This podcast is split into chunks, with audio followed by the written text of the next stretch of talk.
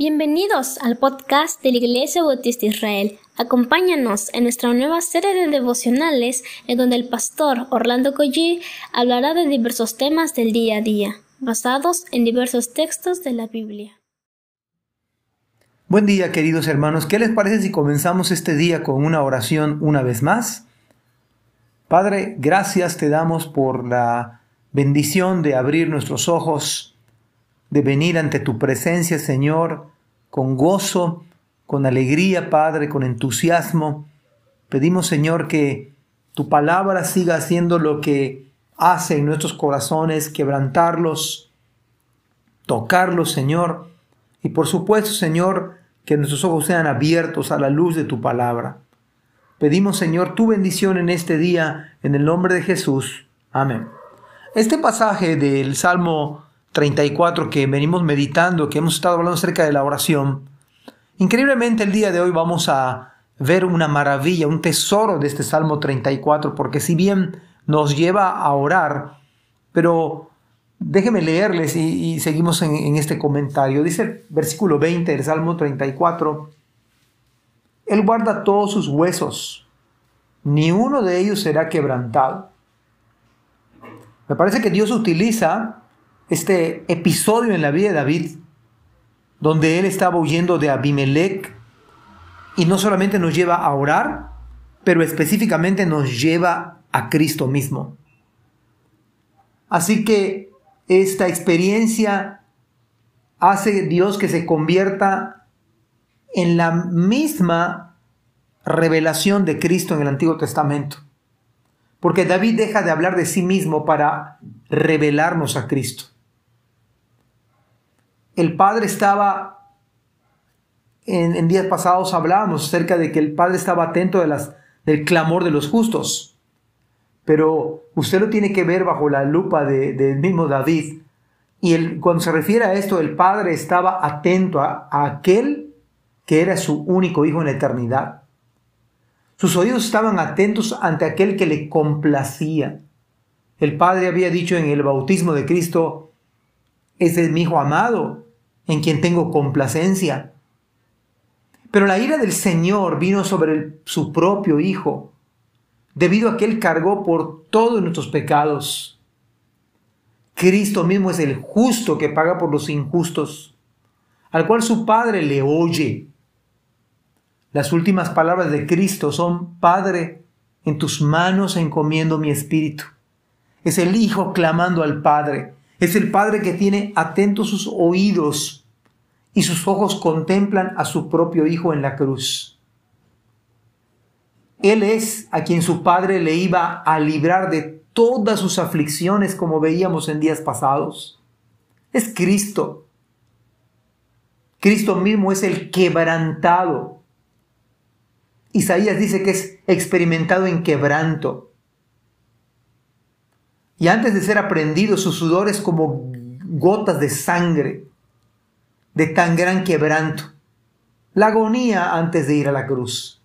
Simplemente no podemos ni describirla. No hay palabras suficientes para tratar de ilustrar o de graficar el quebranto del Dios verdadero hecho carne. Este justo ha sido afligido en todo.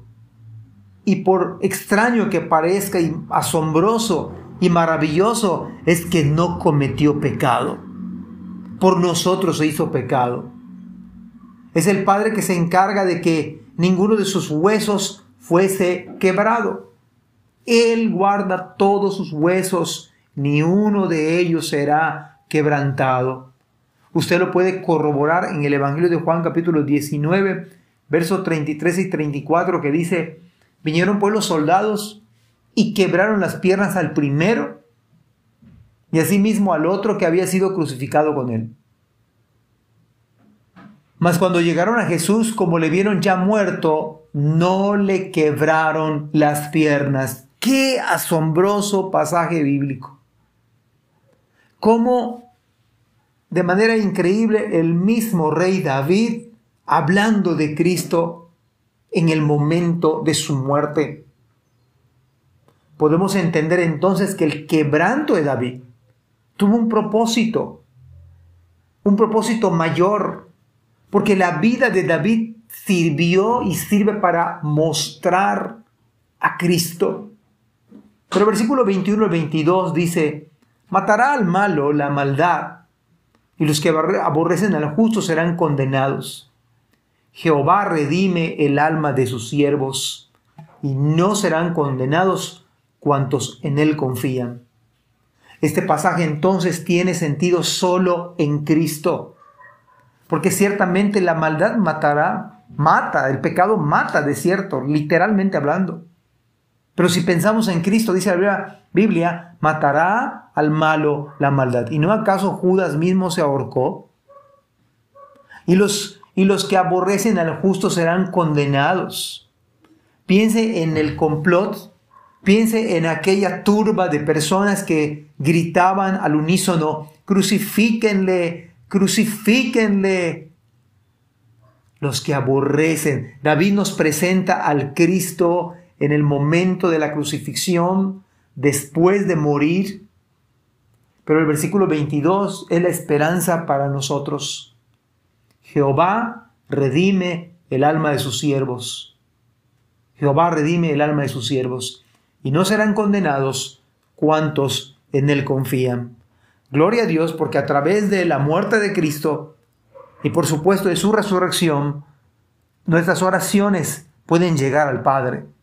Cuando oramos, siempre, siempre decimos, te lo pedimos, te lo suplicamos en el nombre de Cristo, porque es por ese, esa muerte en la cruz, ese sacrificio, esa agonía, ese dolor, ese quebranto, esa aflicción, que somos salvos, que nuestras oraciones son escuchadas por el Padre gracias a la obra perfecta de Cristo.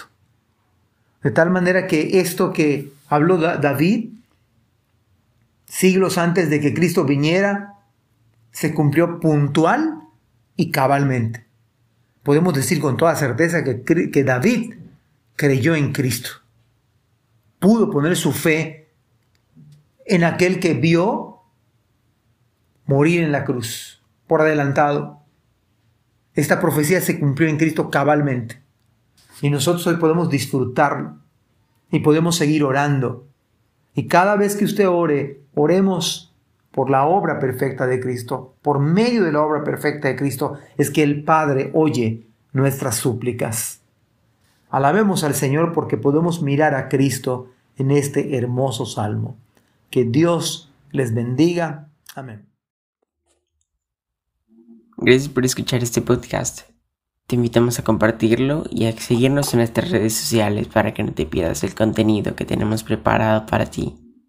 También nos puedes encontrar en nuestra página web www.ibismerida.org y contáctanos al correo ibismerida.gmail.com. Gracias por acompañarnos. Hasta la próxima.